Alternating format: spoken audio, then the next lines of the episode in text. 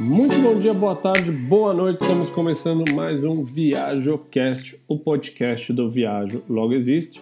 Eu sou Leonardo Spencer e, como sempre, eu quero primeiramente agradecer a sua presença, a sua audiência, é, dizer que você é muito bem-vindo aqui. São mais de 100 episódios e eu convido você a escutá-los é, e depois ir lá no nosso Telegram, só procurar Viagem Logo Existe e dizer o que você mais gostou, qual foi o que você mais curtiu, ou se ficou alguma dúvida, ou se quer dar uma sugestão de algum tema para a gente conversar, ou de alguém para a gente entrevistar, você é muito bem-vindo. E se quiser também, segue o ViajoCast no Instagram, é o arroba ViajoCast. Lá você consegue ver todos os episódios que a gente tem, com a artezinha, alguns stories também dos futuros participantes e também um canal para você poder mandar mensagem, comentar e falar conosco. Hoje a gente vai bater um papo com o Renan e com a Talita, um casal querido que junto com a Lilo estão à frente num projeto que eu acho muito bacana, que é o Lilo Mochileira. São mais de 100 mil seguidores aí no Instagram. E o mais legal é que os caras viajaram dois anos de motorhome aqui pela Europa com a Lilo, que é uma fêmea, e eu sempre confundo um pouco na hora de falar. Então tem umas fotos lindas dela no Coliseu, tem ela na Turquia, tem ela em tudo quanto é lugar aqui da Europa. E eles contam todos os perrengues que é viajar com cachorro, o que é bom, o que é ruim. Então é, eu tive o prazer de conhecê-los já tanto aqui em Portugal quanto no Mato Grosso. Sempre muito astral, divertidíssimos. Eu tenho certeza que esse bate-papo vai ser muito legal. Mas antes eu queria agradecer o nosso patrocinador de hoje, que é a Nomena. Nomena é uma empresa americana que está tentando revolucionar a forma como os empreendedores, os empreendedores individuais, é, os freelancers, essa turma toda se relaciona com os serviços e setores financeiros. Então, se você alguma vez já tentou ir num banco e pedir dinheiro emprestado para o seu negócio, você sendo um empreendedor ou você sendo um freelancer, você sabe o quanto é difícil o banco compreender o tipo de negócio que você tem. Muitas vezes eles não estão nem interessados e tentam te empurrar um crédito pessoal que é caríssimo. Então a Nomena está de alguma forma criando. Hoje já existe uma plataforma onde você entra, existe um aplicativo que você se cadastra. Tem muita coisa acontecendo nos Estados Unidos, em Portugal, na Tailândia, na Indonésia, tem algumas coisas já no Brasil. O link para você acessar o aplicativo da Nomena está aqui na descrição. E esses caras, então, se você tem um negócio bacana, ou se você está aí precisando, você é um fotógrafo, você é um redator, você é um jornalista e está tá com um projeto legal e está precisando de um investimento, eu acho que vale a pena você dar uma olhada no que a Nomena está fazendo. Baixa o aplicativo, você vai sair conectado direto comigo também lá. Então pode me mandar depois uma mensagem falando que você está no aplicativo e eu te ajudo com os próximos passos, caso você não entenda, porque no fundo você vai criar um perfil como se fosse um LinkedIn, uma coisa bem completa, e é isso que eles vão usar para avaliar, lógico, conversando com vocês, é, o seu negócio e a disponibilidade de um investimento para o teu negócio. Então, assim, é realmente algo que está tentando mudar a forma como a gente tem acesso ao dinheiro e eu acho que vale a pena você dar uma olhada. Beleza? Agora vamos lá para o nosso bate-papo, que hoje a história é bem legal. Casal, tudo bem com vocês? Como é que vocês estão? Ótimo. Tudo bem, tá tudo bem por aqui. Calor pra caramba, mas a gente vai sobreviver. Feliz de, de, de reencontrá-lo, mesmo que, que seja virtualmente. Para quem nos acompanha aí nas redes sociais, a gente, questão de uns três meses atrás, acho que foi em abril ou maio de 2022, nós estivemos juntos na, no Mato Grosso, mais precisamente na região de Nobres, onde o Renan é um dos príncipes de nobres, na verdade. É, e, mas hoje a gente vai falar disso também. Mas antes eu quero primeiro pedir para vocês fazerem uma breve introdução.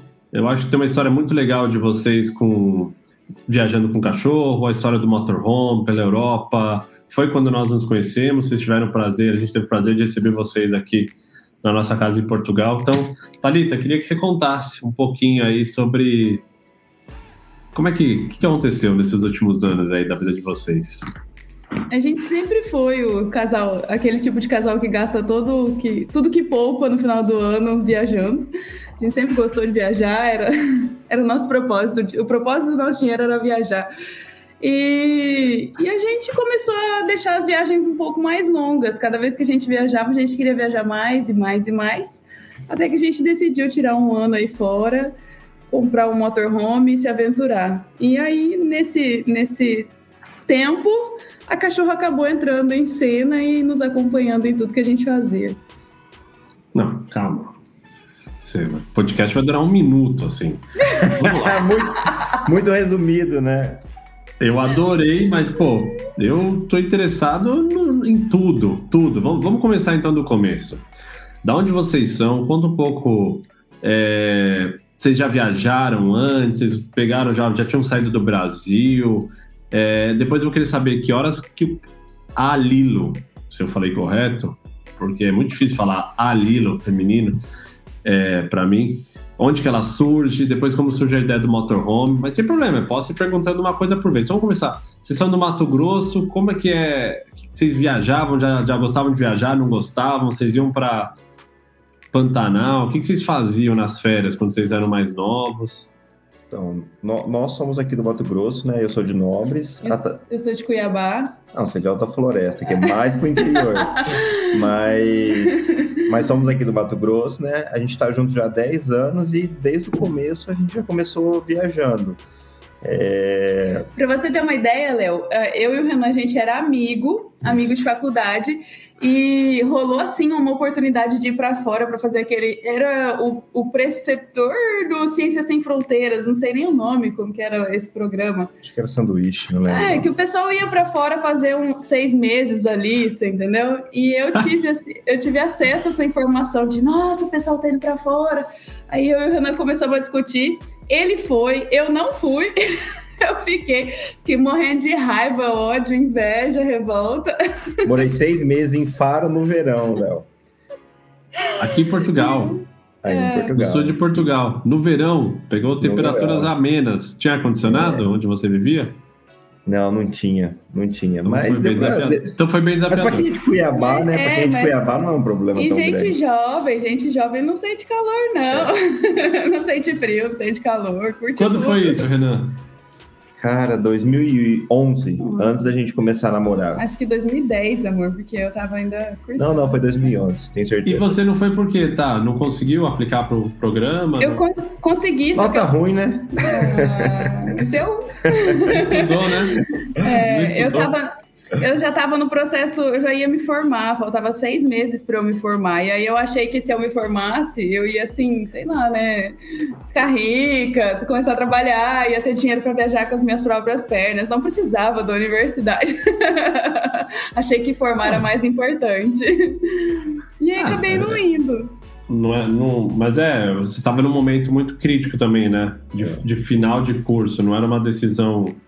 É, mas o lado bom perder... é que como como vocês ficaram juntos depois, vocês ficaram com o melhor dos dois mundos. O Renan nunca se formou e você. é isso. É, depois. Isso, esse que foi foda, oh. porque eu, como, como namorada dele, ainda tive que esperar ele se formar, pra gente começar assim, aproveitar a vida de, sabe, recém-formados, estamos ganhando dinheiro, vamos viajar, não temos filhos, Mas... não temos nem um passarinho para dar água, ainda moramos com os pais, não temos conta. Mas é uma ferida aberta para ela, é uma mágoa que ela nunca fez esse intercâmbio. Eu, eu, percebi um pouco. Ela falou é... cinco palavras ali. Eu fiquei com inveja, com raiva, com ódio. Caraca. é, muita mágoa.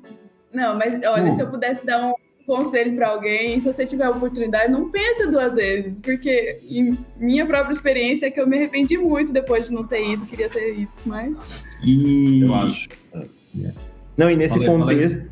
Não, e nesse contexto começou as nossas viagens, né? A nossa primeira viagem foi para Bolívia é muito pertinho aqui de, de casa, de Cuiabá, né? A gente anda 200 quilômetros de carro e, e já está na fronteira. E aí depois é uma vida para chegar em Santa Cruz, La Paz, né? Então essa Quanto nossa foi. tempo é depois que cruza a fronteira para Santa Cruz? Cara, tempo depende, mas em quilometragem são 900 quilômetros de estrada de chão. É, de ônibus são Ainda 24 é? horas. É. Ainda é. Sim, é um Pantanal, é, é como se fosse a Transpantaneira, a estrada, a rodovia, assim, é bem parecido. É. E, e, é, e, e, aí começou nossas viagens internacionais, começou com essa viagem da Bolívia. Na época a Thalita já era formada e eu não. E a gente começou a namorar numa viagem. Você lembra que a gente foi para o é Rio de Janeiro junto? A gente organizava, eu era assim, de organizar as viagens com a galera, né? Daí eu organizei a viagem para a gente ir para o Oktoberfest E a gente foi como amigo. Aí na segunda viagem que eu organizei, que a gente foi pro Rio de Janeiro, a gente foi só nós dois, e aí a gente começou a namorar, foi. É, foi assim. E, Também comecei isso... a namorar com a Kel no Rio. É, legal. e, e aí começou, né? E a gente depois disso foi uma vez para os Estados Unidos, uma para a Ásia. E a Lilo também chegou na nossa vida numa viagem. Então é. agora eu tô pensando aqui até que a gente tem uma história de viagem. Verdade, verdade. Vamos dar pausa. Eu, tô, eu fiquei, eu fiquei curioso quando a gente começou a falar de viagem em 2011, lá que vocês foram para Bolívia. Eu quero saber, vocês foram de carro? Como foi essa viagem? Quantos dias? Vocês foram até La Paz? Tipo, a gente, a gente saiu de Cuiabá de carro até Cáceres, que é a divisa com a Bolívia, mas é do Mato Grosso. Aí a gente 200 deixou... quilômetros. 200 quilômetros essa viagem. É. Deixamos o carro lá na casa de um amigo meu da faculdade e partimos de ônibus. Então a gente foi ali na divisa, que é São Matias, né? É, na Corixa, São Matias. E aí a gente pegou um ônibus e foi para Santa Cruz, que é os 800, 900 quilômetros de ônibus. Santa Cruz de la Sierra, mas é, são 23 horas de ônibus nesses 800 quilômetros. E aí o resto a gente fez tudo de ônibus. E essa, essa, essa, esse trecho é, para Santa Cruz, a gente não tinha banco para mim. Eu fui, eu fui dormindo no chão do ônibus. Então foi, a gente, tipo, muito... Léo, a gente decidiu que a gente ia sair na sexta noite e a gente saiu no sábado de manhã. Pra você ter ideia. É, e aí a gente. É, e aí a gente foi, e quando a gente chegou assim em São Matias, eu tava muito nervosa, era minha, né, eu tava com medo, tinha muita gente assim, é, de caminhonete sem placa, zero, zero quilômetro, umas coisas assim meio. É, cidade fronteira. Né? Cidade né? fronteira, né? E a gente escuta as histórias de que uhum. rola um monte de fazenda de droga na Bolívia, umas coisas assim absurdas, né? Que a gente escuta daqui. E aí eu tava com muito medo. Eu cheguei a falar assim pro Renan: eu não vou dormir nessa cidade. Ou a gente segue viagem, ou a gente volta pro Brasil. Isso na primeira cidadezinha de fronteira. E a gente não, e não tinha mais ingresso do ônibus pra gente seguir viagem. Aí uma moça ficou com dó da gente, conversou em espanhol com o motorista do ônibus, o motorista liberou a gente viajar no corredor, no corredor, nós dois. Aí uma outra moça que tava com a filha pequena ficou com dó de mim, que eu tava no corredor, pegou a filha no colo, deixou sentar no, no banco da, da filha, e o Renan foi a viagem inteira, 23 horas de viagem no corredor. No corredor. Pra ajudar, eram não, é, essa história vale a pena para ajudar. Era um pantanalzão. Lá pela meia-noite, o ônibus, o, o, último ônibus saía às duas e meia, porque eles não saem depois disso para não pegar o pior da estrada à noite. Lá pela meia-noite, já estava escuro, já estava todo mundo dentro do ônibus dormindo. O primeiro ônibus que tinha saído às duas horas estava encalhado numa ponte. Ele ficou com medo de passar na ponte de madeira, passou por baixo e encalhou um na água. E o nosso motorista falou: bom, por baixo não dá para passar, eu vou riscar a ponte, só que desce todo mundo. Mandou todo mundo descer, acordou, ligou as luzes, mandou todo mundo descer, no barro, Léo. Aí você imagina, a hora que a gente voltou para dentro do ônibus, como que tava a cama do Renan, que era o corredor. Cara, eu cheguei, eu cheguei em Santa Cruz, não sei se você já foi em Santa Cruz. É, é, não tem nada assim. De, tem um centro muito bonito, mas onde você desce na rodoviária parece Parece Cuiabá na rodoviária. Parece Cuiabá na rodoviária. Aí, cara, eu tava imundo, eu tinha terra por todo lado. Eu falei pra ele, cara, a gente precisa tomar banho, eu tava imundo. E aí, foi. Aí, a gente foi até La Paz de, de ônibus, ônibus, fizemos vários pontos da A mulherada de dentro ônibus. do ônibus me dava absorvente para tentar limpar o chão, fralda de criança, tudo que elas tinham assim que dava para limpar o chão. Mas uma pergunta, o que vocês foram, vamos lá, vocês estão sexta-feira à noite em casa, vocês não tinham casa ainda, pelo visto, cada um morava com os pais, vocês estavam lá na, em frente à igreja, sei lá, na praça, tomando lá uma bebida barata, sei lá o que vocês estavam fazendo. Aí de repente um vira pra outro assim: caralho, senti, bateu. Tô sentindo que a gente deve ir pra Bolívia amanhã. É a chance, né? É a chance. Aí vocês gente... falam, porra, como a gente não pensou nisso antes? Eu nem sei, eu nem sei de onde surgiu essa não, ideia da Bolívia. A gente já tinha conversado sobre isso, só que a gente não tinha certeza se a gente ia ir. E aí chegou na sexta-feira à noite, foi aquele momento assim, ou vai ou racha, vamos arrumar as coisas e vamos. Aí a gente falou, então vamos. Daí a gente arrumou as mochilas, acordou sábado de manhã, pegou um Ford de casinho que eu tinha, e dirigiu é. até lá e foi. Imagina nossos pais devem nos amar, né? Eu, eu, não, eu nem lembro disso. Amor, você Quantos só contou pros seus pais. A gente ficou 10 dias só, foi rapidinho. Dias, né? Mas olha, tipo, eu lembro que foi muito barato. A gente gastou acho que 900, 900 reais. reais. nós dois, Léo, na época, 10 dias. Pra chegar em La Paz, também, cara. A gente foi no Titicaca, né? a gente foi no Titicaca, foi no Uni. É, fomos em Uni, oh, fizemos salário, cara, com 900 reais. A era. gente fez a Bolívia, a gente não quis entrar no Peru, não quis fazer mais nada, mas Meu, foi legal. Não, puta história, porque acho que a Bolívia tem, tem uns desafios, questão da altitude, questão da, das distâncias também, né, das estradas, e você, porra, esse negócio de dormir no chão, Cara, mesmo um moleque, mãe, mesmo que a gente com 20 e poucos anos, não é fácil, cara. Não, é não, é fácil e destrói. Você ficou lá dois dias deitado e voltou sentado ou voltou deitado no chão também? Não, aí voltamos com assento. Né? É. Né? Voltamos normal. Voltar, é, tinha menos gente eu, eu também voltar. Eu, eu também esqui. É. é, tipo isso. Lá, pela, lá pelo meio da viagem, tinha um rapaz que entrou é, no, no busão com uma galinha e um balde. E a gente rindo dele, a galinha viva. É, que, que esse cara vai fazer com uma galinha e um balde? Que não sei o que, que sei. A gente rindo. Aí ele pegou, colocou o balde no chão e sentou, que ele também tava sem banco. Aí a gente, nossa, o cara tá vivendo em 2050. O cara era um gênio, velho. Fala, cara. Lógico. Aí Aí, a hora que ele saiu, ele deixou o balde pro Renan. E aí o Renan, metade da viagem, foi sentado no balde. Primeiro não sei se ajuda, porque dá uma dor nas costas, ficar ali abaixadinho. Mas, ah, cara, saber que essa história rende Quando você falou pra mim que você foi de ônibus, é, a gente foi uma vez só pra Bolívia, quer dizer, duas. A gente foi pra La Paz já, de avião, que acho uma cidade muito doida. É, e não sei se esse doido é no bom sentido ou no mal, assim. É uma mistura, tem um, é num vale, né? Você consegue ver uns vulcões, uma puta montanha no, no interior, mas é uma cidade muito densa, muito... As casas todas de, de, de tijolo mesmo, assim, tijolo. assim, sem pintar, né? Não tem reboco. Fica Isso toda aberta, fica, fica, tudo terracota, assim, o um morro, né? Você tem um visual. É. E não é que não é uma favela, só é assim a casa, no sentido, não é. Não é que tá tudo quebrado e velho. Não, realmente Parece só é um visual. Eu lembro que a gente discutia muito sobre isso, porque a gente é da área da construção e parecia muito cultural, né? Tipo, ah, não vale a pena gastar com tinta. Não parecia. Na época, eu acho que a gente ouviu uma história que se eles rebocassem a casa, eles adicionavam um imposto na casa. Isso também ouvi, também ouvi isso. Ah, se você finalizasse, você tinha que pagar tipo PTU. E ela é, ficava sempre é. em construção. E uma coisa também doida é que Acho a questão do relevo, né, também. Até onde eu sei, Campo Grande é plano, né? Essa, é, Campo Grande não, é Cuiabá é plano. Cuiabá. É, Campo é. Grande também, por coincidência, né? Essa região do Planalto toda aí, né? Tirando as chapadas. Aí você chega lá, é um vale. Santa Cruz de La Serra a gente não conhece. Aí a gente, do lado lá do Atacama, uma vez a gente pegou um day trip do Atacama, subiu com uma, uma expedição lá, entramos numa região que tem umas lagoas, umas puta montanha, bem bonito. Mas o Iuni a gente não conhece. Interessante. É. O... é. Vale a pena, né? Vale. E é muito bonito. E assim, todo mundo me aterrorizou quando eu falava que eu queria conhecer a Bolívia. Falava que é muito perigoso, muito perigoso, muito perigoso. A gente não achou tão perigoso na época. Hoje eu não sei, né? Faz muitos anos.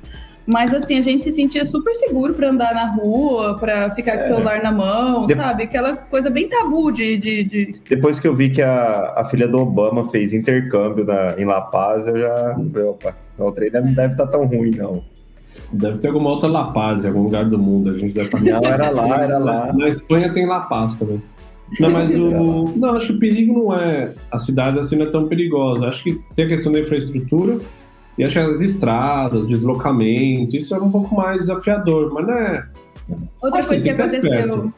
É, outra coisa que aconteceu com a gente na Bolívia, que foi interessante também na época, é que como a, acho que a demanda estava muito grande, tanto que a gente não conseguia ingresso para os ônibus, né, ticket, uhum. e a gente conseguiu comprar o, o, ticket de um ônibus e pelo que eu entendi estava super faturado. Ah, verdade. A hora que a gente foi sair da rodoviária entrou um fiscal e, e saiu perguntando quanto você pagou, quanto você pagou, quanto você pagou, deixa eu ver, deixa eu ver, deixa eu ver. Quando eles viram que a gente tinha pago a mais a taxa turista, eles fizeram a empresa de ônibus reembolsar a gente o que a gente tinha pago a mais, além da tabela. Todo mundo do ônibus, eles fizeram a empresa de ônibus reembolsar todo mundo que tinha pago no ônibus fora da tabela. E o ônibus não saiu da rodoviária enquanto eles não trouxeram esse dinheiro para reembolsar a galera, assim. Então, é. o pessoal estava batendo duro na fiscalização na época. Curioso, no mínimo, né? Uhum. O... Ô, ô, ô, casal, mas beleza. Aí vocês sobrevivem essa, essa viagem da Bolívia, voltam. O Renan Aí tá o dúvida se. Não, mas isso que eu ia falar. Você foi sentada, o Renan foi deitado lá no É. bar. Você voltou falando assim: descontei o intercâmbio que eu não fiz, pelo menos nele agora. Nunca, até hoje eu não consigo superar isso, não.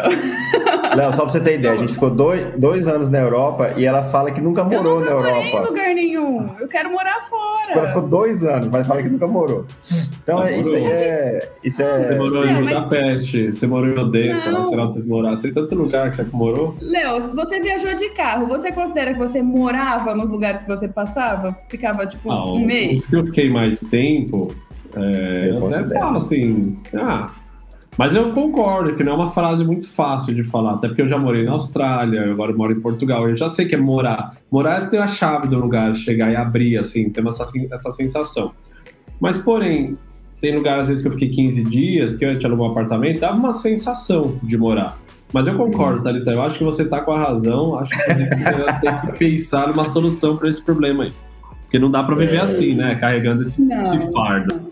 Mas não, mas eu fiquei curioso assim, a viagem de vocês para Bolívia foi desafiadora, pelo que eu entendi, né? Vocês foram num puto esquema roots e, e pô, vocês saem do ônibus, atravessa a ponte, suja o chão, vamos não sei aonde. Mas de alguma forma, isso não trouxe, trouxe coisas positivas. Primeiro que vocês estão juntos até hoje, é, então fortaleceu, e vocês continuaram viajando.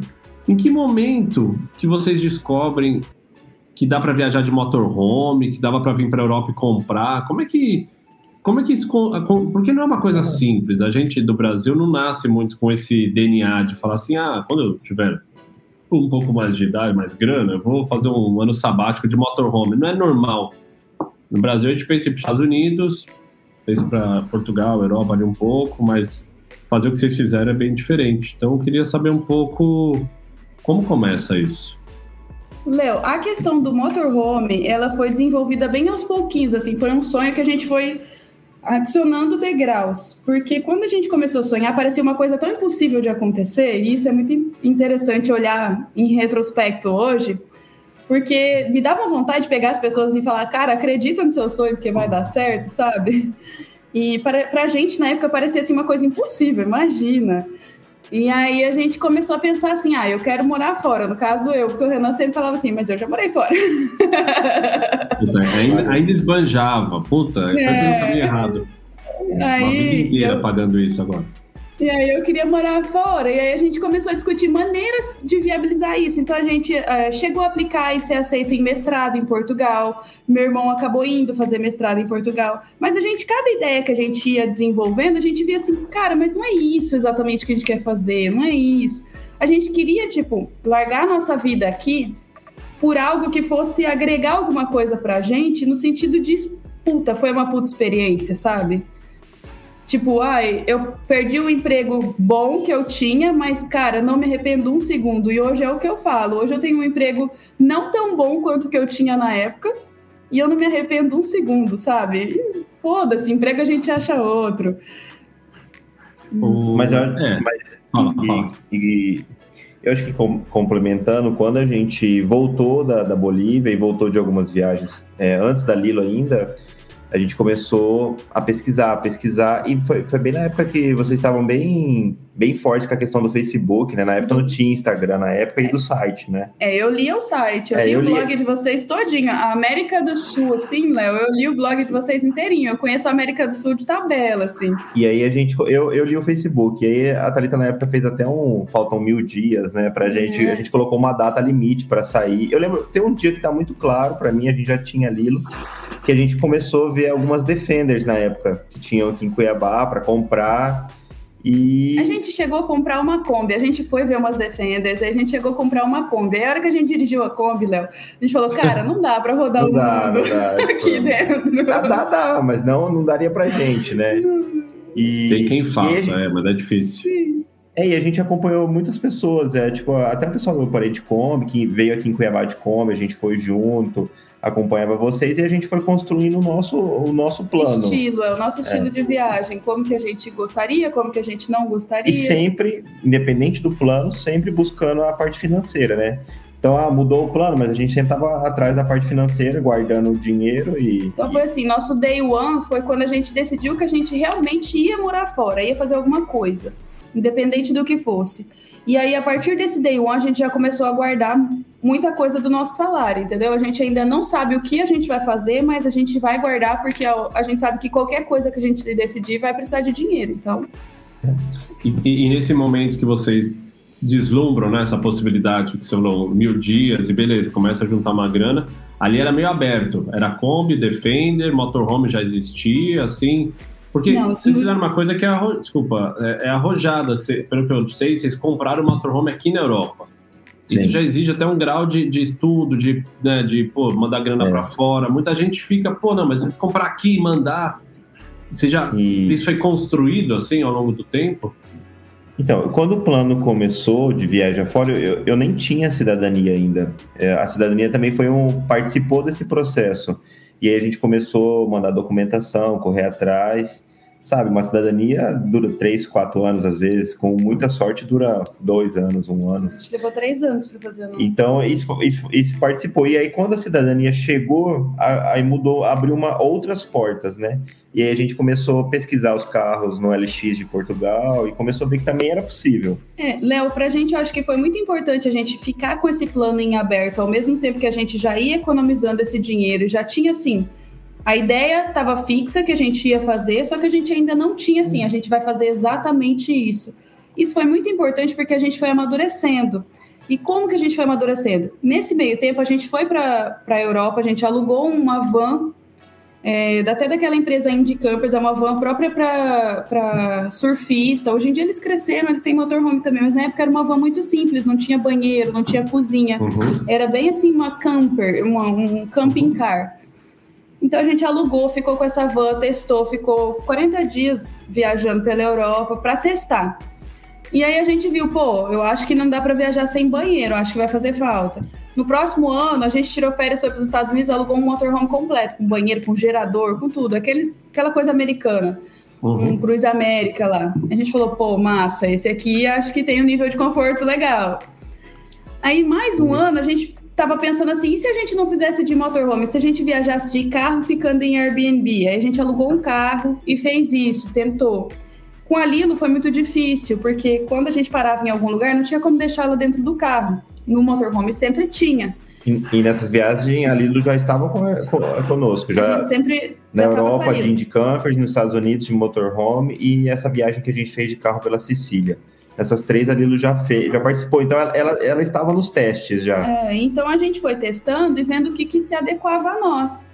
E foi muito legal a gente estar tá com esse plano aberto. A gente estava com ele tão aberto que quando a gente pousou na Europa em 2019, a gente chegou a olhar uns outros carros diferentes de motorhome, para ainda não estava ainda certo de que seria realmente motorhome, entendeu? A gente já estava lá para fazer isso, mas a gente não, não tinha amarra nenhuma. Acho que vamos fazer um gancho que acho que tá todo mundo que escutou até aqui fala, pô, não tinha Lila, não tinha não sei o quê. Que momento que vocês resolvem ter um cachorro na vida de vocês? E aí fala o que é a Lilo, né? Um Golden, não é? Tamanho, quantos quilos, para as pessoas poderem imaginar. A Lilo é um projeto de Golden Retriever. A gente trouxe de Goiás numa viagem. E e eu peguei ela antes de morar junto com o Renan, então ela é minha, que fique registrado para fins jurídicos. É, mas Se eu paguei 50 reais dela. É. Dei 50 reais nela, que foi eu que paguei. Comprou aí, a ração. A... a... primeira ração foi você que comprou, né? Não, faltou, eu completei com 50 e nunca voltou esse 50 então. Eu vou te dar 50 reais é, hoje. Eu tenho ah, uns 12 mil. 12 mil no mínimo. É, é, mas é, ela, ela, tá, ela tem quantos anos hoje, a ela, Hoje ela tem oito anos. A primeira vez que a gente viajou com ela internacional, ela tinha três anos. E ela tem 30, 32 quilos. Ela varia ali nessa faixa, faixa de peso. É. É, a Bela então ela, 11. É. Então ela viaja no, no, porão da aeronave, tem a caixa de viagem, assim, é, é uma função. Para quem não gosta de cachorro, para quem não entende o que é ter um cachorro, talvez fale assim, cara, esse pessoal é doido, né? Pra que levar o cachorro? Eu ouvi isso muitas e muitas vezes. pra que é, vai levar o que... cachorro? Deixa o cachorro aí. Engraçado que ninguém mais fala, né? Não. Na viagem de muitos anos, a, de, a longa que vocês fizeram, fazia todo sentido, mas realmente vou passar férias de 15 dias parece, parece muito. Mas, de novo, cada um tem uma relação e é. até acho que hoje em dia tá cada vez mais comum, né? Essa percepção de de levar o cachorro, de estar junto. Você vê, a gente vai viajar, o hotel aceita cachorro, o Airbnb já está bem mais comum, né? Sim. Sim. É. Até os passeios turísticos, sabia? Até.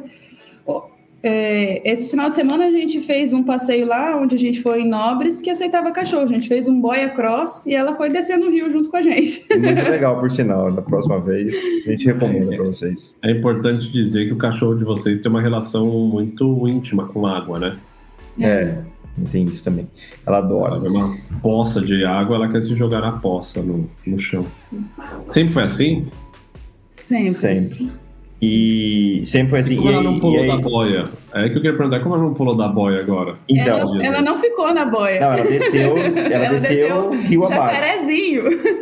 Aí, meia descida. A outra meia descida eu coloquei ela na boia para ela descansar. E aí foi eu e ela abraçado na boia. Mas o Renan teve que segurá-la na boia. A todo momento ela fazia um impulso para pular. Mas, ô Léo, aí respondendo sua pergunta, acho que em 2013, 14, né? Que, ah, 14. Ela é em 14, da Copa, né? a gente comprou, a Thalita morava com a mãe dela. Aí, tipo, a mãe dela nem gostava de cachorro. Aí, com. Foi expulsa de casa. 10 dias, é a Lilo marcou muito, né? A vida da Thalita e a minha também nisso. Ela foi expulsa de casa. A minha mãe falou assim: ou você se desfaz do cachorro, ou então você vai morar sozinha, porque aqui em casa não tá dando. E eu não posso culpar minha mãe, Léo, porque é um Golden Retriever. Bebê, dentro de um apartamento, ele, é, ele tem um potencial destruidor absurdo. A gente chegava em casa, os vasos de planta estavam virados, a terra tava pelo apartamento inteiro. Aí eu já não tinha mais calçado, minha mãe já não tinha mais calçado. Então, assim em momento algum eu, eu, posso culpar ou julgar minha mãe, você entendeu? Ela estava completamente certa. Eu que fui a doida de pegar um cachorro numa casa que não era minha. e aí eu fui morar sozinha, eu e a Lilo. Ainda nessa época o Renan ainda não morava, não pagava aluguel junto com a gente. Mas sempre estava lá. É. E aí passou uns seis meses. Importante é, é, passou uns seis meses a gente já começou a morar junto, né? E aí. E como foi morar num carro? Vou pegar esse gancho, porque Agora eu quero migrar a conversa para o que vocês fizeram mais recentemente, né? Que até onde eu sei foram quase dois anos ou por aí vivendo dentro do motorhome é, aqui na Europa. Fiz certo essa definição? Sim, isso mesmo. Como foi para é... vocês, como casal e família, morar em, sei lá, 10, 12 metros quadrados, não sei quanto tem ali, com água limitada, tendo que tirar cocô, limpar o cocô do a fossa lá do banheiro químico. Tinha foi cocô um... no motorhome? Minha Thalita nunca viu, só eu que limpei. Mas... Foi um isso? Cara, eu acho que foi muito tranquilo. Não sei se pela parceria que a gente tem. E a, eu, a gente até brincava porque a gente foi. É, a gente foi para Europa um mês antes da pandemia e, e ficamos tipo a pandemia inteira. Então, tipo, a gente fala que a gente fez mundo, o lockdown por escolha, né? Tava Teve... todo mundo confinado, reclamando que não aguentava mais o marido em casa, e a gente não podia reclamar, porque foi uma escolha que a gente fez, né? Então a gente de estar uma... confinado, os dois juntos, então... Mas eu, eu não lembro de ser um problema, assim, eu acho que foi bem, foi bem tranquilo mesmo, e... A gente se dá muito bem também, Léo, e a gente é muito cabeça fria, assim, para brigar, se precisar discutir alguma coisa, então... Pra gente foi tranquilo, mas eu sei que não deve ser fácil. É, e, e às vezes era, tinha dificuldade até por causa da Lilo, né? Porque a Lilo ela, ela gera muita sujeira. Então. Muito pelo, o espaço é muito confinado. Então, assim... eu quero saber disso. Mas e aí? Aí passavam, tinha um aspirador, tinha uma vassourinha. Como é que é? Não, tinha a... pelo, subia. Fala, Cara, quero saber detalhes. Assim, a regra era nunca, nunca colocar a Lilo na cama. É. Porque, porque a gente a... escolheu um motorhome que tinha cama no cappuccino de propósito, que daí a gente falou, aqui vai ficar um espaço que a Lilo nunca vai acessar. E então ela ficava ali embaixo, deu. Assim, às vezes, né? Às vezes a Thalita quebrava a regra num Não, dia ou Mas assim, tiveram dias, Anotado. teve, é, teve é. dias que, que estava muito frio, que daí eu trouxe a Lilo para cima, mas assim, até a gente estava passando muito frio, então a gente, sabe, É porque a gente, a gente, tinha um aquecedor, mas por causa de algumas não, notícias, a gente sempre a gente teve medo. Dormia, a gente dur, não dormia com ele ligado. A gente ligava, ligava na hora de dormir e desligava. E aí era gás, ali. Era gás ou era elétrico? Era, era gás. gás. A gente, era um espaço muito pequeno, Léo, pra gente dormir com ele ligado e a gente não conhecia o carro suficiente, porque a gente uhum. comprou um carro seminovo, a gente não tinha essa confiança. É. Né? E aí a gente foi bem numa época que teve uma notícia de uma no família Chile, no né? Chile que no Airbnb tinha morrido, e aí a gente ficou meio apavorado assim, então foi coisa assim. Tipo, falar frio a gente dá conta, né? É. E aí a gente. Gás não, né? É, gás você não sente cheiro, né? Não sei. É. Eu já não sinto cheiro de nada, imagina de gás. E a gente comprou o melhor edredom para mais quente, assim, lá na... Na Leroy, né? Na Leroy, né? IKEA, não lembro. E, IKEA, verdade. E aí a gente falou, vai dar conta. E realmente, assim, tiveram dias frios, mas nada que a gente não superasse. É. Bom, e, e aí na questão da limpeza, a gente é o todo dia, inteiro, dia né? limpando. O sempre. motorhome, como é um espaço muito confinado, você não pode deixar as coisas fora do lugar. Você tem que usar e guardar, usar e guardar. Então, assim, você vai acostumando a viver dessa forma e, e todo dia limpar. Você diria que para um, um, um casal, para uma, uma família que não é organizada, morar no motorhome é um desafio extra por conta disso? Nossa, é demais. Mas a, a, nós não somos organizados, eu e a Thalita. A gente, é verdade, a gente tem o costume da casa tá bagunçada, da cozinha tá bagunçada de às vezes alguém vem limpar na sexta, a partir de segunda a gente já não limpa mais, aí vai vida que segue. Mas, então, isso, não... mas na hora que você vai para o motorhome, você se readapta um pouco, porque ali é, fica muito que... exposto. É, você tem que se readaptar, porque você vai andar, vai cair tudo, aí a bagunça não te incomoda. Como, ele te obriga. O é. motorhome te obriga a organizar tudo. Eu falo igual... Você dirige e cai, né? É, e você vai passar no corredor, você não pode deixar, varrer a casa, não posso deixar a vassoura fora do lugar, porque ela vai ficar no corredor, o corredor é o lugar é. de passagem. Ou você fez almoço, você não pode deixar as panelas ali em cima, você entendeu? Não o... tem como. O que mais me impressionava no motorhome, eu acho que você, deve ter essa, essa mesma visão, é como a gente consegue fazer com pouco, né? Tomar banho com pouca água, viver com pouca energia. E às vezes, cara, às vezes aqui em casa você deixa três, quatro lâmpadas ligadas por esquecimento e, e lá não, é uma coisa de controle, então é uma coisa que você que muda muito o seu tanto que quando a gente chegou, a gente ainda tava com essa coisa de água, né, de desperdício de água. Agora eu acho que assim, assim a mente já vai se adaptando à nova realidade. Mas aquela coisa assim de ligar o chuveiro, se molhar, desligar o chuveiro, o nosso chuveiro do motorhome, ele não é esse chuveiro infinito que fica caindo água. Ele é uma duchinha, como se fosse uma duchinha. Então você tem que apertar para sair a água. Então não tem como você ficar apertando 100% do tempo e se ensaboando. Você aperta, põe ele de volta no suporte, né? Se ensaboa e depois você aperta para se enxaguar. Puta, é uma... só de fazer isso é uma puta economia, sabe? Mas eu concordo que depois de um tempo, você. O carro, acho que tem uma semelhança, né? Apesar da gente não ter chuveiro, a gente. Mesmo a geladeira, depois a gente começou meio que desencanar, porque assim, a gente usava a geladeira, mas ela sempre chegava no dia seguinte sem bateria, porque só tinha uma bateria extra, não tinha uma estrutura muito grande. Então não dá pra você deixar carne, você não confiava. Várias vezes que a gente comprou carne, a carne chegou descongelada, a gente falou, ah, quer saber? Vamos pôr suco, manteiga, coisas bem simples e você fica meio assim super atento em como usar os recursos. Depois você volta para tua casa, para uma região de abundância, você vai perdendo isso, né? É, é só uma, é uma, é uma constatação. Não estou entrando no mérito de certo ou errado, mas é uma constatação. É tanta abundância, tanto copo que você não usa o copo e lava, você não usa o mesmo copo, você põe ali, tipo. Mas ó, vamos. Fala, fala, tá complemento. Eu ia falar questão de comida também, de preparar o menu, a gente comprar o que a gente vai cozinhar. A gente nunca comprava coisas assim para estocar. Igual aqui em casa eu vou no, no, mercado, compro cinco potes de azeitona, três potes de champignon, para quê, né? A gente comprava quando a gente ia realmente usar. É, mas uma coisa da, da, graça da viagem também, mercado é, sempre foi uma graça, né? Você ir lá, olhar o que tem diferente em cada país, então também Calma que eu tô tinha essa parte. Piscando minha luz aqui, desculpa. É, é. o é, você tem espaço para armazenar, lá é outros 500. Eu, eu, no carro, então, eu vivia no... Engraçado, vocês falam do motorhome, eu fico escutando como se fosse um luxo, assim, sabe?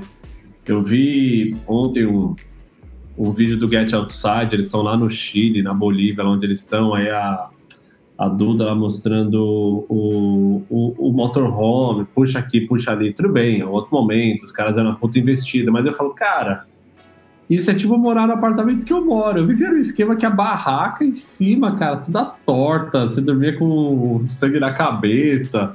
Deita na popa tudo quanto é lado, cara. Você abre a panela, uma panela dentro da outra. Tipo, tudo origami. Você puxa uma coisa desmontando outra. É, faz um... Um dos dois. Faz um panorama, assim, de forma direta só. Quando começou a viagem foi de motorhome, basicamente os principais países vocês passaram com a cachorra, só para a galera que está até aqui ter um pouco se situar no que a gente está falando. É, a gente saiu para a gente saiu de Cuiabá em novembro de 2019, um pouquinho antes da, pande da pandemia, e a gente começou, a gente levou um mês em Portugal para escolher o carro e a gente começou a viajar realmente em dezembro de 2019. E a gente ficou viajando até fevereiro de 2022, e aí a gente vendeu o carro em fevereiro desse ano e chegamos de volta em Cuiabá em março. É, e de país a gente saiu de Portugal e retornou a Portugal, mas passando por quase todos os países da Europa e, e entrando na Turquia, na Ucrânia, tenta, tentamos entrar na Rússia, não conseguimos. Nossa ideia inicial era conhecer 50 países na Europa, né? É.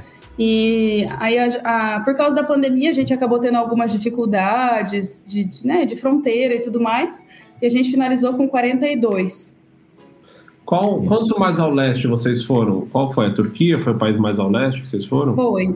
No começo do nosso planejamento, a gente ia até o Azerbaijão, Armênia e Geórgia. Uhum. A gente tinha, inclusive, ingressos para a Eurocopa no Azerbaijão, em Baku. E aí, é, e aí cancelaram nossos ingressos e a gente acabou ficando assim, né? Não fomos mais. E, e desse período, né? Porque acho que foi, um, foi, um, foi uma fase complicada de viajar por conta de fronteira sendo fechada, fique em casa e coisas do gênero. Aonde vocês acabaram passando mais tempo? Porque eu acho que Budapeste vocês moraram um tempo, não foi? É. Budapeste virou nossa, virou nossa ponto central, né? Porque a gente, pare... a gente acha às vezes que a Espanha né, é o centro da Europa, né? Mas França, o centro do, né? do, continente. Mas Budapeste ficava bem central ali pra gente, porque a gente queria chegar na Turquia e na Rússia. É, mas a primeira vez que a gente passou, parou lá, a gente estava tentando entrar na Romênia por questões de ser mais barato. Só que quando a gente entrou na Hungria, quando a gente tentou entrar na Romênia, a gente não conseguiu. É... E aí a gente, ah, para onde a gente vai? A gente estava no sul da Hungria. A gente procurou até Airbnb no sul da Hungria, não tinha, só tinha Airbnb na em Budapeste. Na capital. Então a gente foi para a capital assim, foi o destino que escolheu e a gente adorou a cidade, foi uma das cidades que E acho que se somar, acho que a gente ficou mais de seis meses, oito meses. É, porque a gente passou quatro vezes lá durante a viagem. O cara, tipo, a Thalita. Como foi morar em Budapeste? Não, eu nunca morei lá, eu ainda não posso te falar. Engraçado que a gente morou, a gente morou em três lugares lá, né? Três casas do Airbnb diferente e, é. tipo, a gente, a 100 às vezes é o nome da rua, tipo... É. Não é, fala! Mas ninguém sabe o nome da rua, mas, tipo... Então, fez, fez é, é, Budapeste é bem vivo pra gente, né? Eu tenho até uma tatuagem de lá. E, e a gente, o primeiro lugar que a gente ficou no Airbnb, a gente estacionou o carro, beleza. Aí os próximos lugares que a gente pegou, porque a gente foi para o Brasil, voltou, foi para Alemanha, a gente deixava o carro no mesmo lugar. Então... A gente pegou um Airbnb que tinha vaga de garagem que era meio pública, assim, né? Entendi. Uma pracinha do prédio que podia estacionar. E a gente deixou o carro lá parado uns dois meses e não teve nenhum problema. Aí quando a gente veio para o Brasil, a gente não, depois a gente largou o carro lá de novo, assim, a gente largava o carro lá, a gente nem tava mais ah, no Airbnb e o carro ficava lá. Eu ficava pensando, o que, que o pessoal você... que mora aqui pensa? Esse é. carro da, de Portugal aqui não Mas ninguém via, sabia, vocês não avisaram não, ninguém, não, ninguém não. sabia. Não, não, brasileiramos, deixamos lá e vamos confiar na segurança europeia, aí nunca, deu, nunca teve problema. Eu, eu acho Budapeste uma cidade muito legal, cara, assim, fiquei uma semana só no verão, tava muito quente, mas eu tenho excelentes recordações, uma cidade muito bonita, acho que é uma das capitais mais bonitas que tem da é, Europa, sim, aquela é parte bonito. em torno do Rio Danúbio, né? Sim. Leolha, a gente já estava meio. É, a gente já estava meio vacinado com um prédio bonito, a gente já estava assim num ponto da viagem que a gente falava. Ah, tá, é bonito, mas a gente já, já, viu muita coisa. Cara, quando a gente chegou lá, eu falei, nossa, a gente já viu muita coisa, mas aqui é diferente. É... E, e, lá a gente pegou as quatro estações, então a gente pegou o inverno, viu pegou neve o verão, né? dentro da cidade, que é, é, bem raro, né? Chove, é, neva no entorno, mas é difícil nevar dentro da cidade. Deve ficar super pegamos, charmosa, né? Bonito, deve é, E pegamos até 40 graus. Cara, eu, eu não acreditava no calor em Budapeste. E e nadei no, eu e a Lilo nadamos no, do, no Danúbio lá é. e, tipo, a gente aproveitou muito. A gente fez amigos, a gente montou grupos Renan de montou, futebol. É. Renan, Renan começou o futebol de brasileiros lá em Budapeste, um, pra você ter noção. Um deles. Até né, hoje ele joga um futebol e ele tá no grupo e foi ele que começou a é, agitar foi... a galera para jogar futebol. E começou, tipo, a gente ficou muito tempo. Porque parece que a gente morou anos lá, cara, e é, é engraçado isso. E a gente voltava e sempre tava lá. Não, mas é bem legal. Lugar que, que eu falo para as pessoas irem, porque o preço, os preços de Budapeste para os padrões europeus são bem acessíveis, comparado com a Alemanha, que está próxima, ou, enfim, Sim. com a Suíça. Então, então, você consegue alugar imóveis, vai, o Airbnb, morar lá por um tempo. Eu acho assim. E, e, e é uma cidade. Um lado, tem um lado ali que é plano, você consegue fazer muita coisa a pé, o transporte público funciona. É, eu tenho excelentes memórias e, e, adoraria até levar meus pais, assim, acho que é um lugar muito bonito, cara. Eu, fui, eu lembro um pôr do sol que a gente subiu num parque, que eu acho que é do lado de Buda, porque o parlamento Sim. é do lado de Peste, né? E a gente sobe ali, é, é, é no. Sim, a Citadela. É, toda a liberdade. É a Citadela. Citadela. citadela. É, é, essa é a tatuagem que eu tenho, da Citadela. E aí de lá, eu vi assim a cidade ficando rosa, depois vai lá e anoitece, é. começa a ligar, as pontes são bonitas. Meu, cara, que animal tá aqui nesse lugar. Mas fala, fala um pouco mais, acho que a gente não pode deixar de passar por, pelo lado das viagens, né, em si, né, os lugares. Acho que, pô, vocês ficaram um tempo aqui rodando a Europa, apesar de ter sido desafiador por conta, como eu falei, das fronteiras e, e, e do Covid. O que, que vem à memória quando a gente fala porque tem fotos da, da Lilo em lugares maravilhosos, tipo naquelas termas lá na Turquia, sei lá onde é. Tem, sei lá, se for pra Capadócia ou não, não sei. A Lilo, a Lilo tem fotos lindas e, e o que que, que que, vem à memória quando eu falo da viagem para vocês? O que, que, seria a primeira coisa que vem, assim, um lugar, uma emoção, uma sensação, uma história? O que que... É, Fala um pouco pra gente. Uma coisa que, que marcou, principalmente para mim, muito, é os lugares que a gente ficou mais tempo. A gente falou de Budapeste, mas a gente também ficou bastante tempo na Grécia, a gente ficou três, quatro meses. A gente ficou. Na Turquia ficamos. Onde? Fala, fala os lugares até. Atenas? Onde foi que vocês ficaram? Não, a gente ficou num lugar que chamava Nea Mesagnala, perto de Larissa. Aí a gente até. O pessoal até brincava que Larissa é a cidade mais feia da Grécia. Só para você ter como referência. Mas é ali perto de Tessalônica, né? É, para baixo um pouquinho ao sul, assim, de Tessalônica. E aí a gente ficou, por causa do, da pandemia também, acabamos ficando lá e, tipo... Foi muito bom. Tipo, a gente morava lá também. E aí a gente é, sabe aquele que não tem nada, mas é, no fundo a gente tinha, não tinha nada, só o Monte Olimpo. É, da nossa sacada a gente via o Monte Olimpo nevado e é. a praia ao mesmo tempo. Então não é, não tem nada. Não, não tinha nada com outros humanos, mas em questão de. É que era uma cidade, Léo, que era de veraneio dos, dos próprios é, gregos. Uhum. Então era assim, não tinha ninguém morando na cidade. Era tão pequena que a gente tinha que mudar de cidade para ir no mercado. É. E E só começou a aparecer alguém lá, a gente chegou assim no finalzinho do inverno, só começou a aparecer alguém lá quando passou o inverno e o pessoal ia principalmente sábado e domingo, começaram a limpar as casas. Você via que tinha uma movimentação assim, porque realmente tinha acabado o inverno e ia começar o verão e eles iam começar a usar as casas. Então, quando a gente estava lá, parecia uma cidade fantasma, assim, não tinha ninguém na rua, era muito assustador. E, e também a gente subiu até nos nórdicos, né? A gente gastou bem mais tempo na Noruega do que na Suécia e na Finlândia. Mas, cara, também para mim me impressionou muito a Noruega. Hum. É um lugar que é um. É, é, é tudo lindo, né? É. é. é. às vezes você vê, assim, pontos turísticos que o quadro é lindo, o recorte, mas se você virar a câmera pro lado, talvez já não é mais tão bonito. Né? E, Qual lugar, e a Noruega. Deixa eu ver a cabeça quando você pensa isso. Ai, Paris. Não, você fala do. Que não é mais tão bonito? É, é.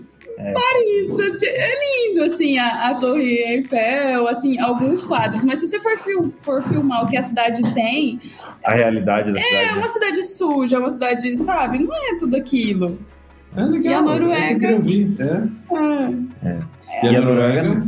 Eu também não gosto de Nova York, já que a gente vai falar sobre polêmica. eu, também, eu também não gosto. Eu também não... Assim, eu acho... Vamos fazer uma pausa aí na Noruega, quero saber mais. Mas, tipo, Nova York Acho que é um lugar legal para você ir uma vez na vida, para ver. É. Mas eu não tenho uma coisa que eu falo assim, porra, pessoal, uma vez por ano eu adoraria ir. Olha, o que, o que faria, acho que eu pensar diferente, é se eu fosse um pouco mais no aberto e gastasse dinheiro com restaurante, talvez, ou museu. Porque eu acho que tem uma cena de restaurante, museus legal. Mas, assim, é. do ponto de vista turístico, é uma vez ok. E olha lá. Mas, é, mas eu, eu, pelo menos, eu sou da mesma opinião. É, Nova York, Paris, você tem que ir com muito dinheiro. É uma diversão capitalista mesmo. Eu acho. É legal. Comprar, pra fazer compra. É legal ir uma shopping. vez, conhecer, mas depois. Mas eu falei é... só de Nova York. Paris eu já tenho uma visão diferente. Ah, não, tudo bem. Eu já, assim, já é não Paris... é tão, tão assim, bem. Eu já acho mais fácil, assim. Nem sei, porque eu não, eu não me envolvo tanto, porque não tenho para gastar com suas coisas. Mas, tipo assim, ah, a história do Rio Sena, dá para caminhar ali, pegar, dá para você comprar uma baguete, o negócio senta ali em frente ao Rio Sena e fica ali num dia de sol. Talvez eu tive, eu já tive algumas vezes, com amigos, eu já tive com a minha irmã, com a minha cunhada, eu tive com uma amiga da Raquel, com uma outra que é, são, que, é, que moraram em Paris. Então acho que a somatória de ter gente lá também levando a gente para baixo, é para baixo, para cima. Já tive uma vez com a Kel que a gente pegou um patinete e entrou um monte de bairrozinho que a gente não conhecia e aí parava para tomar um café e depois seguia, tipo, então teve uma visão que não era em torno da Champs-Élysées. Eu acho a Champs-Élysées um pouco decadente. E eu acho que muitos dos parisenses do que eu andei lendo têm a mesma percepção. Não tem um glamour parisense. Cara, você vê as mesmas lojas umas coisas de pizza caro, assim. Tanto é que vamos ter um projeto, para sem monopolizar o podcast, mas tem um projeto para 2030, se não me engano, de reformular toda a Champs-Élysées, ela ter menos pista, ela refazer com árvores, calçadões, não sei o quê. Pode ser que fique mais interessante e pode ser um motivo para vocês voltarem um dia, talvez. É. É, eu a última vez que eu fui tem mais de 10 anos, né, em Paris. Então, igual você, eu, eu tenho essa opinião mais de Nova York, mas Paris a Thalita foi algumas vezes sem mim e eu fui há tipo 11 anos atrás. Então. E eu era um jovem. Para de carro? Não, não, a gente passou pelo sul. A gente tinha alguns gente amigos na, no sul e a gente fez pelo França sul. pelo sul, até E voltaram Suíça. pelo sul também? Tanto, para passar no mesmo, no mesmo. No mesmo amigo, a gente passou na ida e na volta. E esse amigo são do, é, dois dois velhinhos, eu vou falar velhinho só para situar, mas acho que eles têm 75 anos, né? Porra, 70 e 75 anos. E a gente conheceu eles aqui em Cuiabá. Eles vieram e ficaram na nossa casa pelo Workaway, que é uma plataforma de trocar emprego por acomodação. E o emprego deles era cuidar da Lilo. A gente... ia falar, o que, que os melhores fizeram para vocês? Nada, a gente recebe pessoas nessas, nessas plataformas só pela experiência, você entendeu? Claro. Então a gente passou na casa deles para visitar. Teve outras duas irmãs da Suécia que vieram para cá também. E a gente passou na casa delas na Suécia para visitá-las. Foi só pela experiência. O que suecos e franceses foram fazer em Cuiabá? Porta de entrada para o Pantanal e para Chapada?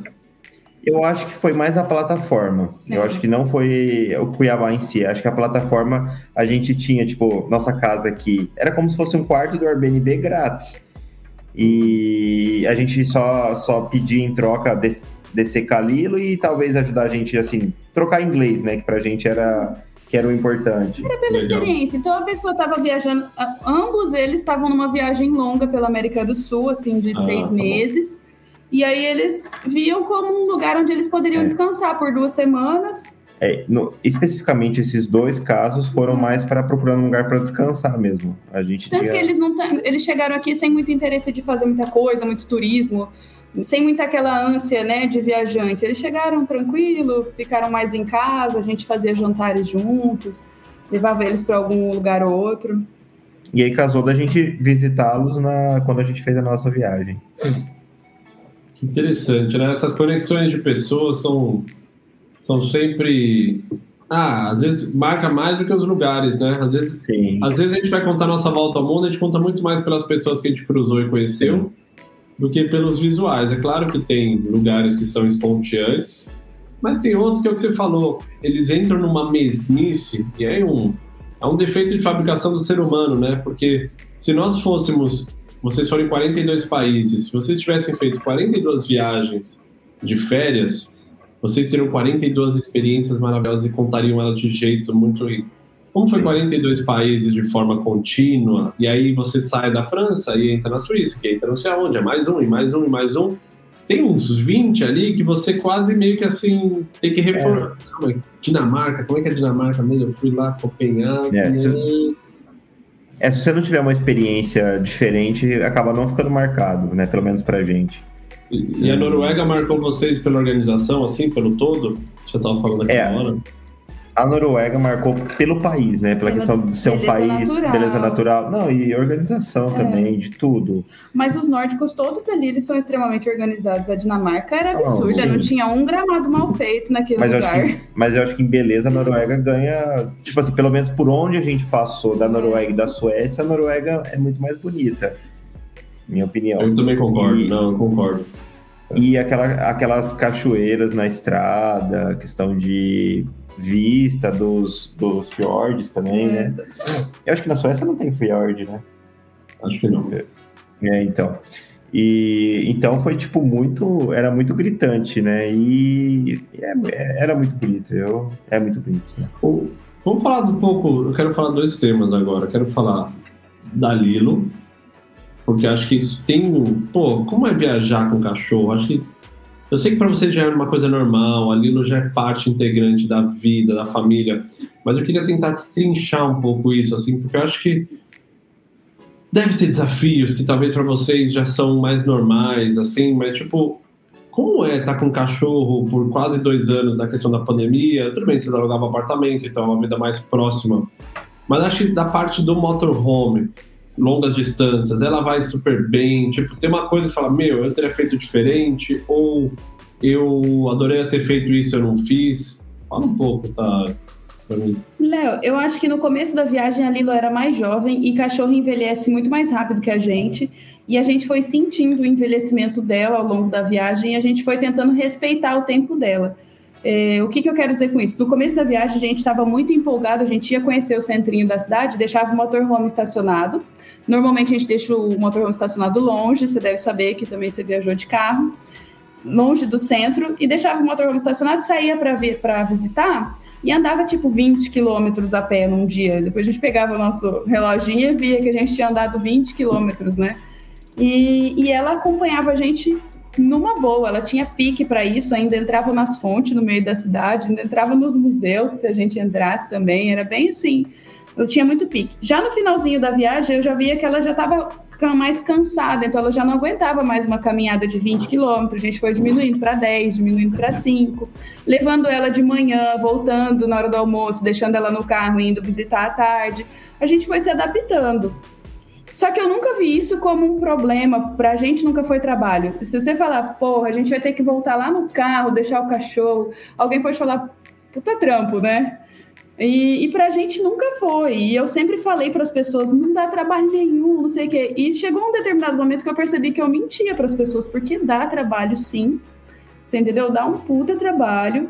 Mas para mim nunca foi incômodo, nunca foi inconveniente, nunca me sabe? Nunca me irritou fazer esse trabalho. Mas para mim valia a pena. E para você, amor? Acho que, acho que vale a pena. A Lilo, é, ela era. Acho que a Lilo e o motorhome são coisas que, que faziam parte da viagem. Tipo, a gente tinha as funções com o motorhome, tinha as funções com a Lilo. E isso preenchia o nosso dia a dia.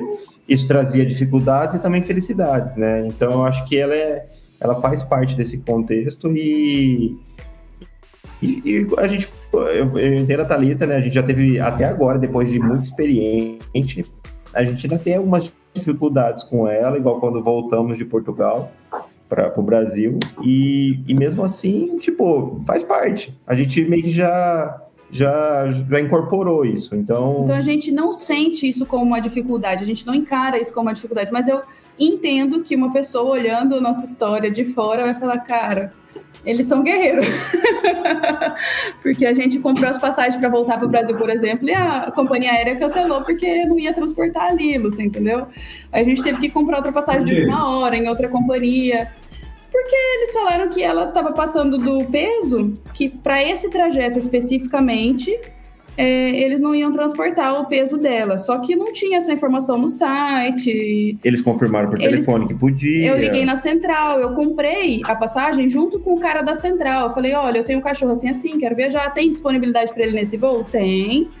Então eu falei, então o senhor espera um pouquinho na linha que eu vou comprar a passagem? Ele falou, espera. Eu comprei a passagem, eu falei, agora o senhor pode fazer a reserva do cachorro? Posso. Ele fez a reserva do cachorro.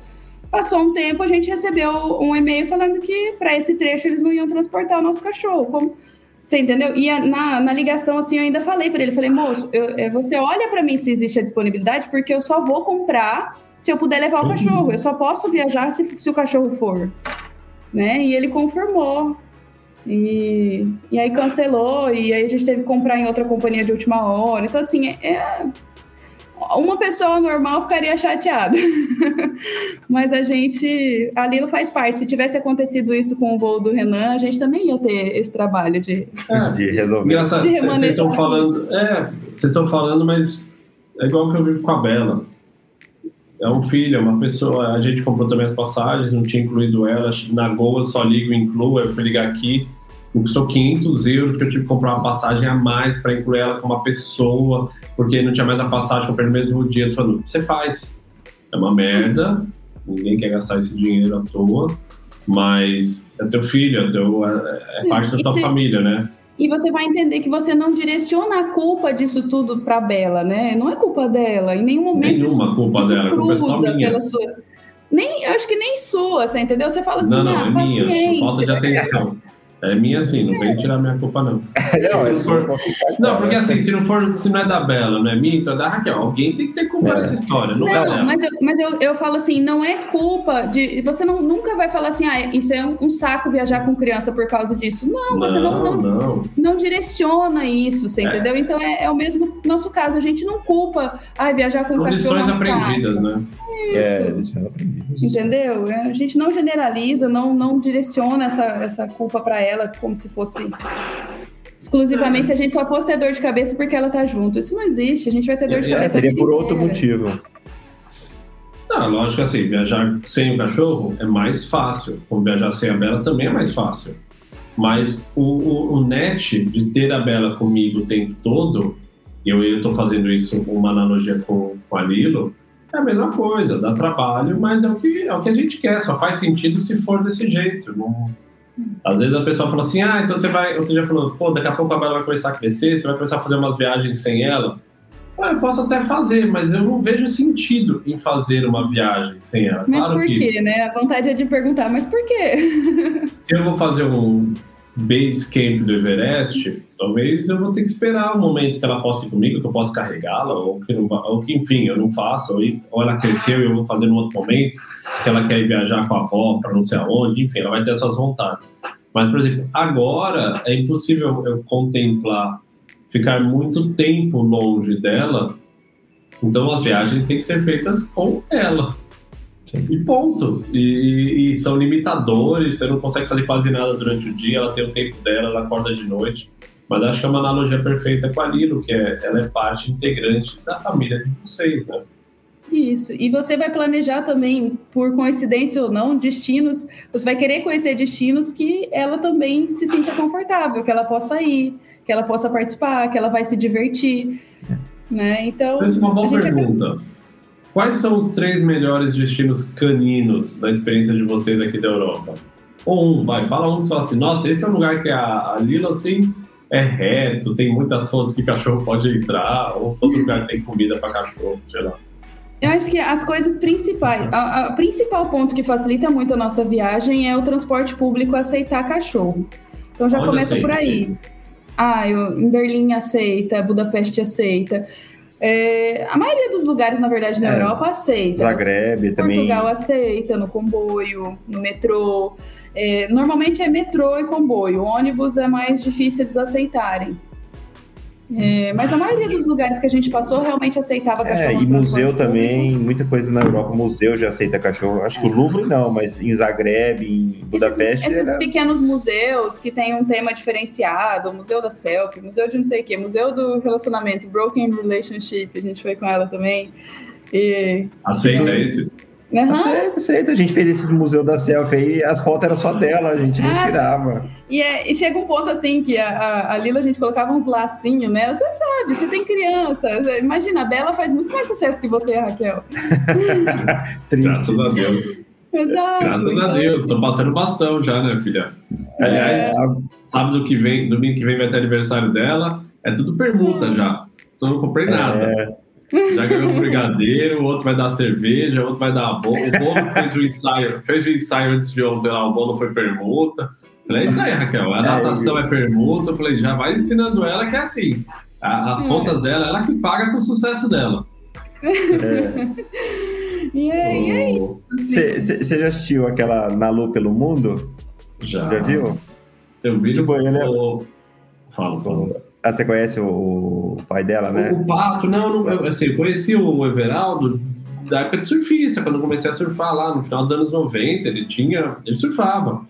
E aí, uma coisa que tem várias pessoas às vezes não conhecem dessa parte, que eles fizeram um filme antes da série para TV, existe um filme na Lu pelo Mundo. Tem uma hora e meia, duas horas, que conta a história do Pato e da Fabiane, se não me engano, com a, a, com a Nalu narrando como se ela estivesse dentro da barriga. Ah, então eu escolhi, é, é, o processo de escolha dos meus pais. O meu pai é meio maluco. Aí conta umas histórias, ele vai atrás de onda, a Fabiana, eu não aguento mais, aqui não, só mais um dia. E aí depois, pô, já é um fenômeno, né? Acho que eu sempre sim, falo, sim. Caras têm 10 anos de série, filme, ela já tem série própria, surfamento. E, e eu lembro muito delas quando ela era pequenininha, quando ela tinha 4, 5 anos, é, do, eu, eu conheci dessa parte, né? E, tipo, já, e hoje eu já vejo, acompanho ela no Instagram também, tem os patrocínios, tem tudo, né? Passa o bastão e vida que segue. É, até ela exclusivamente, que acho que já tem outra criança agora, né? Mas a Nalu especificamente, ela tem um potencial para o surf, né? E o Brasil tá, hoje, tem uma, uma brasileira, a Tatiana West Webber, que apesar de já ter nascido na Bahia, ela tem cidadania, ela tá ganhando, acabou de ganhar agora em Jeffreys Bay, na África do Sul. Então, assim, o Brasil tá ganhando uma, uma, uma, como tem no masculino, tá ganhando uma força no feminino e pode ser que ela seja uma próxima geração para o esporte que no Brasil atualmente é o que mais ganha títulos, né? A gente não, não sabe, não é tão famoso, mas o surf é o esporte mais traz títulos para o Brasil na, na atualidade. É. O, o casal, eu queria saber uma coisa. Você, principalmente, Thalita, o Renan, por conhecê-lo, já sei que não é, é para ele essa pergunta. Queria saber um pouco da parte da rede social. Vocês criaram o Instagram da Lilo e, e você pô, faz uns reels legais, está sempre colocando coisas, informações. Isso já era uma coisa assim tua? Você já gostava de, de rede social e foi só uma extensão natural? Ou você se esforça para fazer conteúdo? Como é que é a tua relação com o Instagram? Vai, vamos falar assim. É, quando a gente começou, a primeira vez que a gente viajou com a Lilo, eu nem, nem, nem mexia direito no Instagram, uma coisa nova.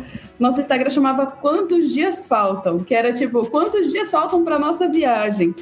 Uhum. E eu lembro assim de uma amiga que era coach, nessa pegada de mindset. Mindset. Ela falou: não, tá errado esse mindset de vocês.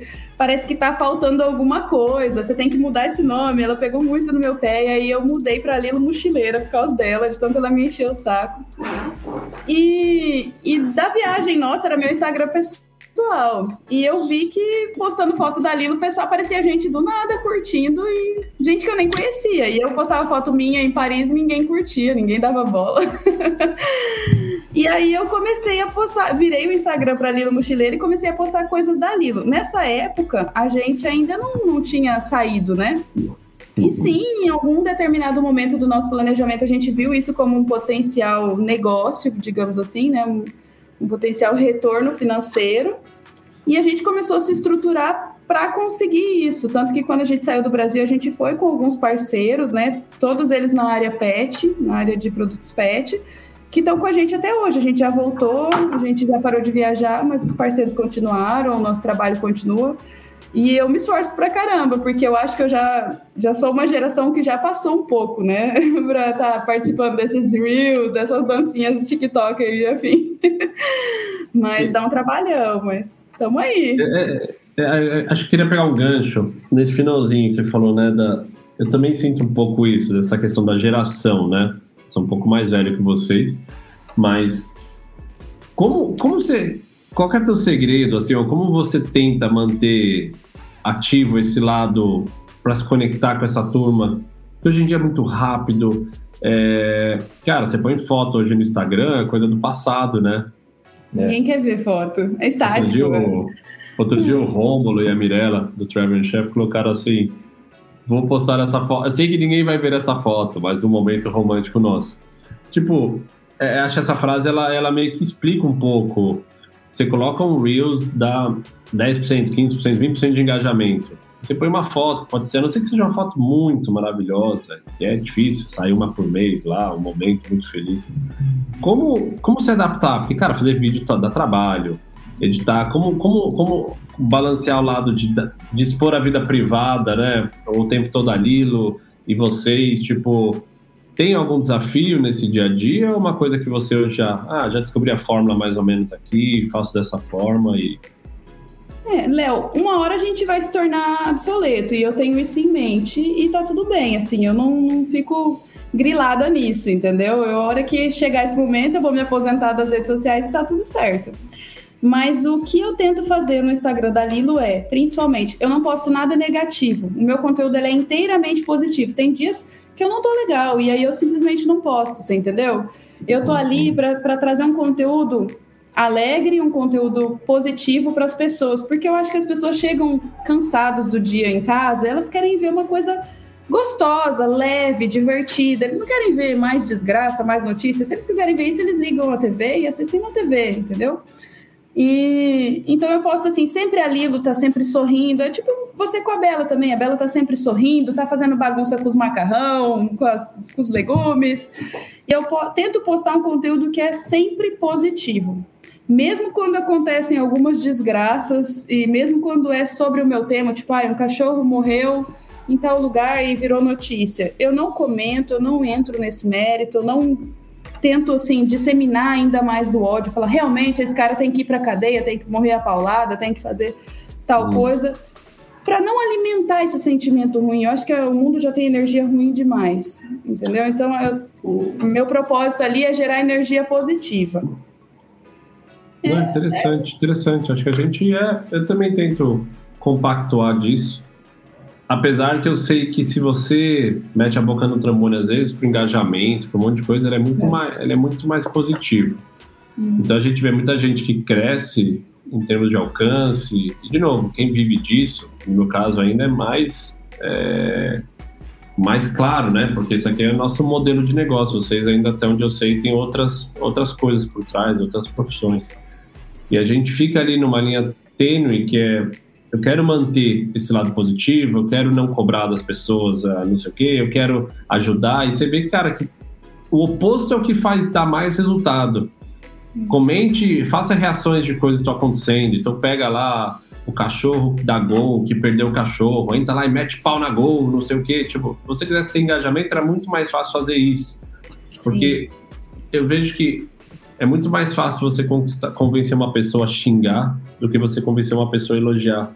Infelizmente. Ou até, você... às vezes até raciocinar, né? Até pensar, até discutir racionalmente, até se perguntar, fazer algumas perguntas. Então, é. é. A gente também já, já teve essa discussão entre a gente e a gente percebeu que entrar nesse mérito fazia muito mal para a gente também como pessoa. Então a gente tenta balancear o que é bom pro, pro nosso modelo de negócio e o que é bom para a gente pessoalmente. Porque chega um momento que você tá tão, para mim, né? A gente tá tão carregado de energia negativa que você não consegue realmente seguir em frente. Então foi por isso que eu tomei essa decisão. Eu não vou comentar assuntos polêmicos, eu vou ficar fora de qualquer coisa que seja negativa. E quando eu preciso fazer polêmica, é sempre uma polêmica cômica. Então, assim, de vez em quando eu recebo uns comentários negativos, E eu posto, eu faço um quadro que chama Seguidores de Quinta, que é tipo, toda, era toda quinta-feira, agora eu dei uma pausa. E era seguidores de quinta categoria, eram os piores comentários que eu recebia durante a semana. E aí eu fazia piada, tipo, as pessoas falavam assim, ah, seu pé é feio. Eu falava, cara, mas vocês estão preocupados com o meu pé. Enquanto eu estou mostrando, tipo, os prédios de Budapeste, tem gente olhando pro meu pé. Essa pessoa não tem mais o que fazer na vida. E sempre fazia assim, cômico, piada, você entendeu? E, e pegou. Bem legal a ideia. Aliás, vou falar para Raquel. É que a gente tem recebido poucos. Ainda mais com a Bela, é difícil você ter espaço para a pessoa falar mal, né? Uhum. Engraçado, tem uma pessoa que segue a gente há muitos anos, cara. Toda vez que ela comenta, eu, eu, fico na dúvida, falando, será que ela, ela segue a gente para poder só ter uma plataforma? Porque eu nunca sei se ela tá elogiando ou não. Outro dia a Raquel falou de não passar roupa, a gente foi lá no. Aí assim, é, porque pessoas já fazem isso há muito mais tempo. Aí eu falei. Isso é um... Aí eu falei, Jesus Cristo não passava roupa, só por esse ponto, né? era, era é. direct, assim, eu dei umas cutucadas, porque eu falo, cara, loucura. Mas. E eu comecei a fazer isso de maneira pública, exatamente isso, esse tipo de comentário ácido, de maneira pública, e eu aviso as pessoas já no meu Instagram que nenhum comentário que elas me mandarem é privativo, que eu me sinto no direito de publicar tudo que elas me mandarem. Porque se você tem vergonha do comentário que você está fazendo na internet, não o faça. É lógico. Você entendeu? E isso, assim, eu acho que in, começou a inibir também muita gente de me mandar coisas depreciativas ou chatas, uhum. sabe? Ou espertalhões, porque a pessoa tinha medo de ser exposta também. E... Ah, não, for comentário de post, sim. Se é DM, aí já não, né? Aí é uhum. privado, né? O... Você tá falando Você pode comentário... sempre esconder o nominho da pessoa ah, ali, não, esconder é. a foto. Pode, é. ser. pode ser. O casal, estamos apontando para a reta final já, é porque tá, tá ficando tarde, preciso dormir. O, quero falar rapidinho. O, triste a história do. que o cara, o cara tava viajando um cachorro lá, era parecido com a Lilo, né? O, qual que é o nome dele? Chorastei? É. é. Era Golden também, não era? É, a gente, inclusive, uma vez que a gente estava em Camboriú, a gente tentou marcar um encontro com o Jesse, a gente ia se encontrar, a gente acabou ficando com preguiça de dirigir um pouquinho a mais, que ia sair um pouquinho da rota, e a gente acabou não se encontrando.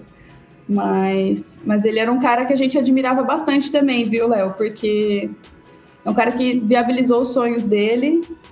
Ele, ele se virou, sabe? Ele deu um jeito, ele tinha um sonho e ele viabilizou de alguma forma. E a gente admirava isso pra caramba. É, não, pô. É, acho que só de você estar tá lá nos Estados Unidos, cara, ter um carro, um cachorro, né? Vocês viram, vocês estavam falando agora muito que a gente conversou do espaço, da Lilo, é um cachorro grande e que não sei o que. Tipo, o cara morava num Fusca sozinho, não tinha com quem dividir a, tarefa, não é que parar fazer cocô, xixi, não é, não é, né? é, Tem desafios de logística do dia a dia.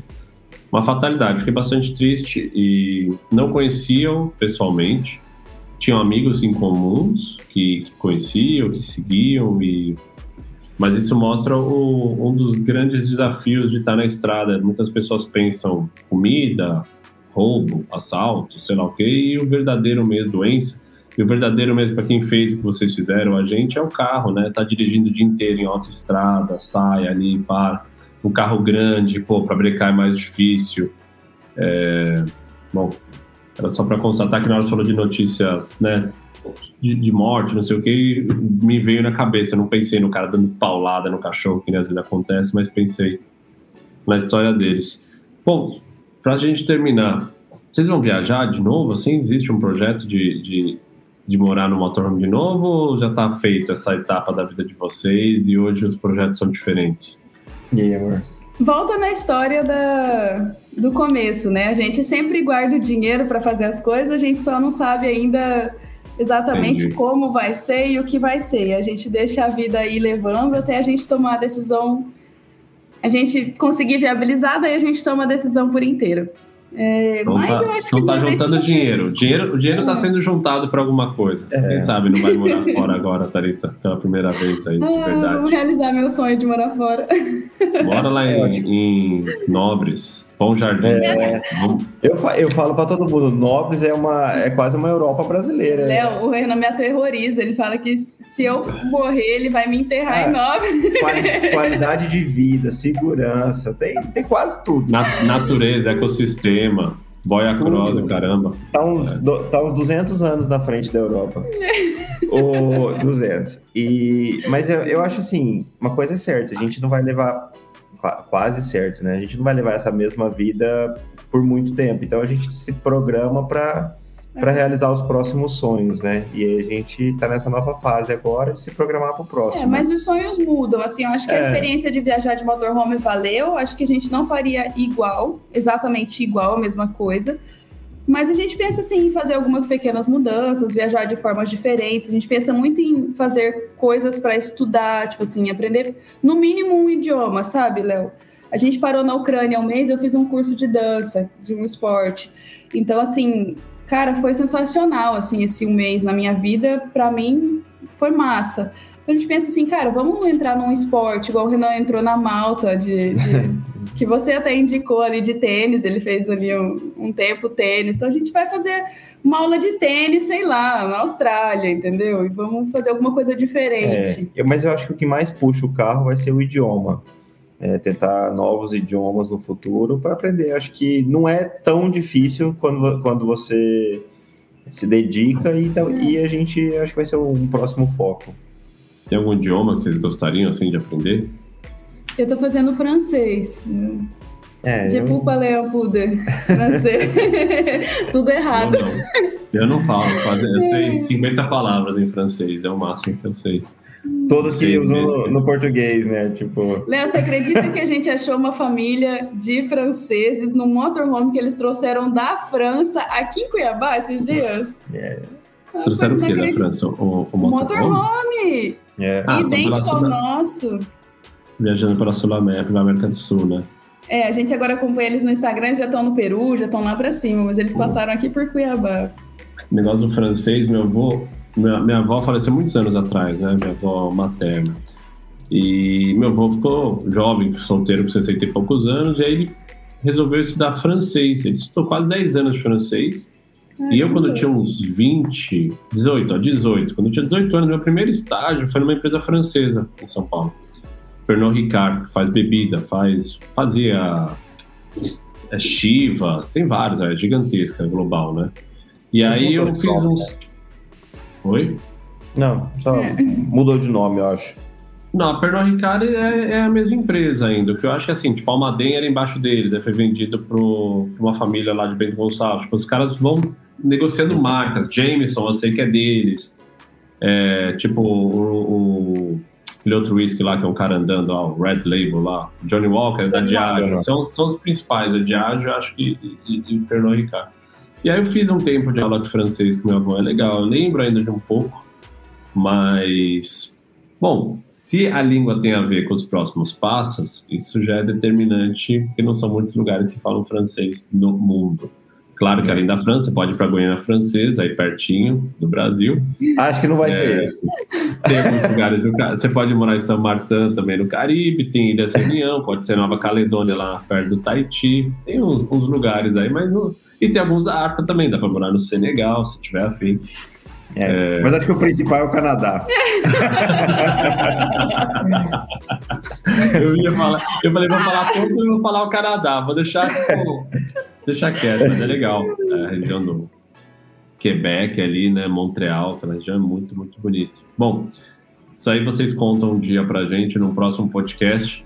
Como é que a turma fala, faz o serviço, né? Fala o Instagram da, de vocês. É, tem o livro também, ainda tem para vender o livro de vocês? Tem, o livro digital tem.